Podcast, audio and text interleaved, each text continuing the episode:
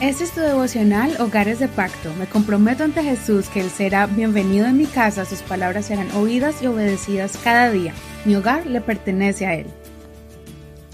Marzo 25. Yo he vencido al mundo.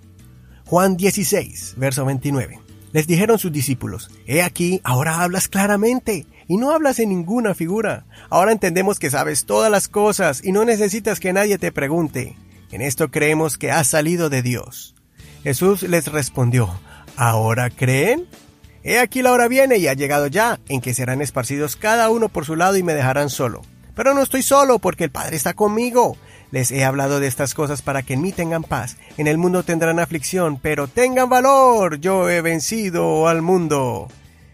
En este capítulo encontramos uno de los versos que más me gustan del libro de Juan, porque es una promesa que Dios le hace a sus seguidores, y es una promesa que no se aplica solamente a los discípulos en ese momento, sino a todos los que creamos en Jesús para estos tiempos que estamos viviendo, y es que Él ha vencido al mundo.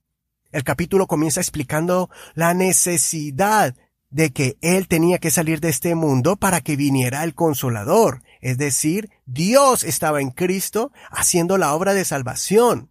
Pero para que nosotros tuviéramos un gozo completo, Dios ahora preparó un plan divino, el de habitar dentro de nosotros, los seres humanos, la humanidad.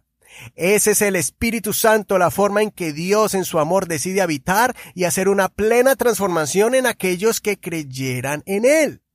Y después les advierte sobre el momento de prueba que vendría hacia ellos y que ellos mismos iban a esconderse cuando Jesús fuera entregado.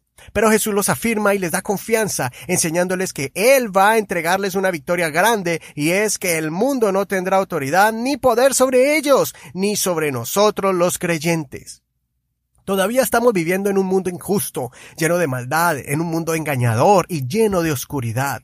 La maldad aumenta por causa del pecado y el ser humano se inclina cada día más hacia el mal.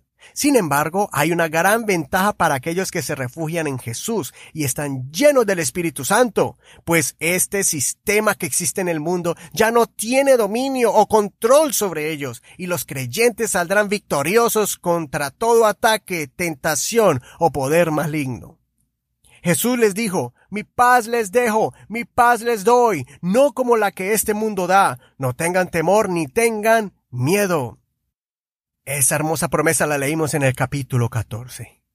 Esa paz que es indescriptible, esa paz proviene de la paz divina. Esa paz es uno de los muchos regalos que vienen incorporados en la caja de regalo que es el Espíritu de Dios. El Espíritu de Dios es como una caja que tiene muchos regalitos adentro.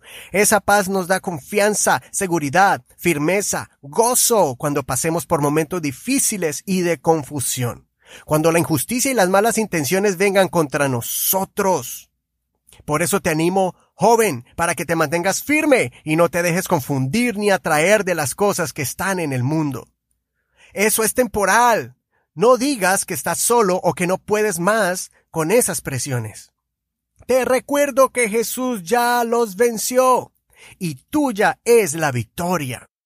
A ti, mi hermano que eres casado, mi hermana que es madre, Padres, les digo, sí es posible decir que nuestras familias son de Dios y dedicadas al Señor para hacer luz en las tinieblas, mientras que el mundo engaña a muchos haciéndoles creer que no pueden seguir más adelante o que ningún hogar puede permanecer y por todos los hogares destruidos que vemos alrededor, sin embargo hoy Jesús nos dice, no temas, yo he vencido al mundo.